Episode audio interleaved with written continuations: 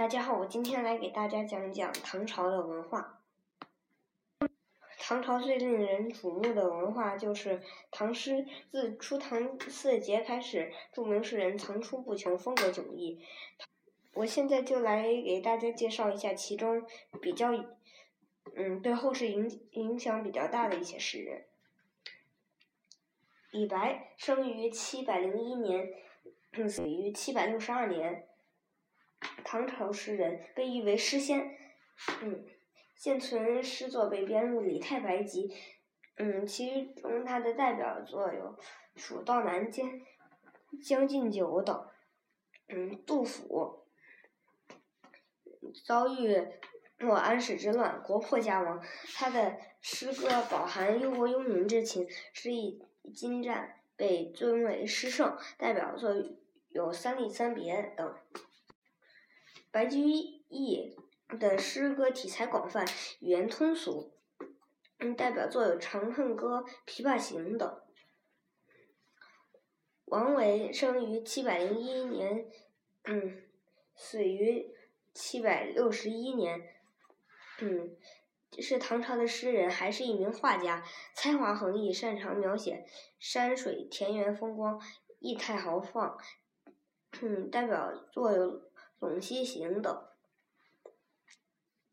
嗯，孟浩然是唐初诗人，诗歌多描写山水田园和隐逸旅行，风格独特，清新简朴，富有生活气息。代表作有《春晓》《过故人庄》等。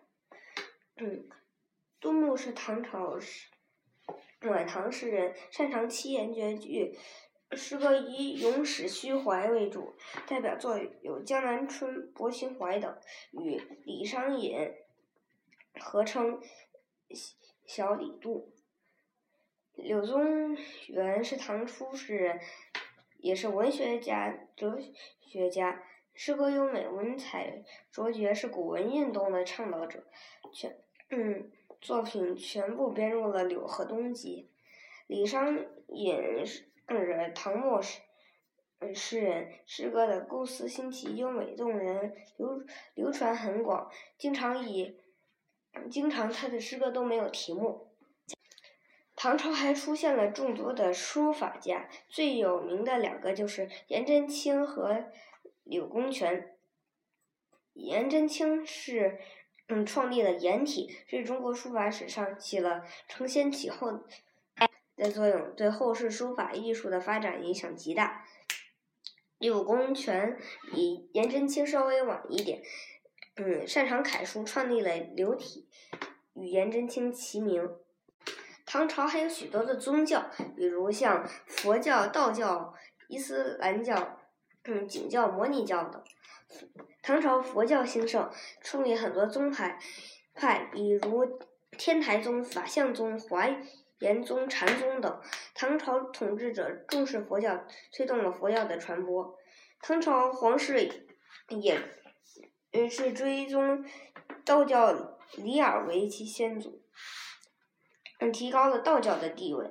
道教的经书得到了刻写和传播，流传很广。景教和摩尼教通过了波斯人传入中国，推动了中国与中亚各国的文化交流。嗯，唐朝嗯初年时，伊斯兰教就已经通过阿拉伯传入了中国。此后，中国和拉阿拉伯展开了经济和文化的交流活动。唐朝在科学方面也取得了巨大的的进展。孙思邈是唐朝的医学家，被誉为药王，所著的《千金方》被称为临床医学百科全书。嗯，这本书里面写的全都是医学的药材啊、药方啊什么的，对，嗯，唐朝治疗病人起到了巨大的作用。嗯，唐朝已经发明了火药，在人们，嗯，炼金术士们在炼制丹药的时候，发明了硫磺伏火法。就是当时主要用木炭、硫磺，本来是想炼丹药，但是后中间在炼丹的过程中总会炸药，后嗯后人们就用这种方法制造了火药。嗯，这种配方已经包含了现在火药的主要成分。唐朝人们还发明了雕版印刷术，在木板上刻出洋文繁体字，嗯，也就是反过来的字，涂上油墨，铺好纸即可呃印刷。雕版印刷大量用于印刷隶书和佛经。唐朝的天文学家和佛学家一行，嗯，亲自主持测定了子午线的长度，这也是世界上第一次测定子午线。我最后给大家补充一下李白与杜甫的知识。唐，嗯，李白字太白后青年居士，祖籍在陇西的成纪，嗯，唐朝最杰出的浪漫主义诗人，后人称之。称之为诗仙。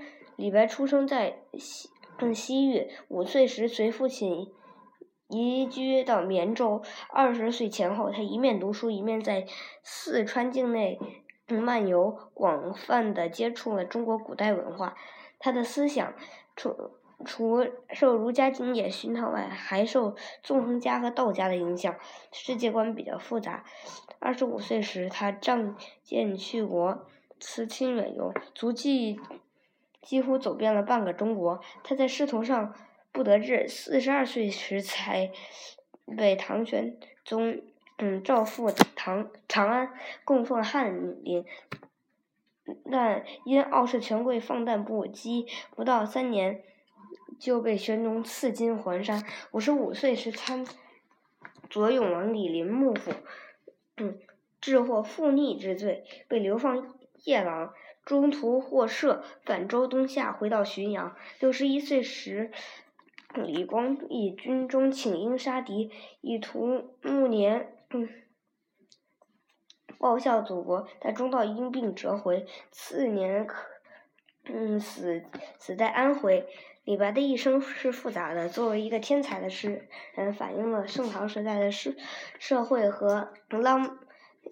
嗯，现实和精神生活的面貌，在中国古代诗歌的发展史上，李白上承虚虚元，下启李贺，苏轼辛弃集等，达到了浪漫主义艺术的顶峰。杜甫字子美，祖籍襄阳，是唐代最杰出的现实主义诗人。他出生在一个是在凤龙守关的家庭。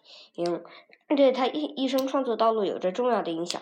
杜甫早会，他在壮游诗中追忆说：“七岁思及壮，开口咏凤凰；九岁书大字，有作成一囊；十四五岁就在文坛崭露头角，受到前辈的重视。二十岁时，诗人开始了他为期十余年的漫游生活。他先游吴越，后到南京、嗯姑苏、嗯。”曾经泛舟，嗯，沿溪直到天老山下。这个时期漫游使诗人接触到祖国众多的文化古迹和壮丽山河，结交了不少造诣深厚的良师益友，为他诗歌创作发展成熟做好了准备。杜甫一生写了几千首诗，用。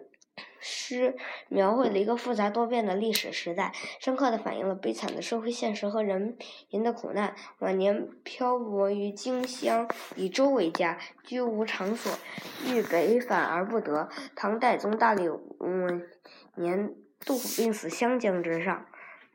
杜甫的诗一向以反映现实和忧为忧民为主，有诗史之誉。代表作有《望月兵车行》。嗯，唐朝的文化非常繁荣，嗯，对，嗯，后是有着巨大的影响。我今天就讲到这里，谢谢大家。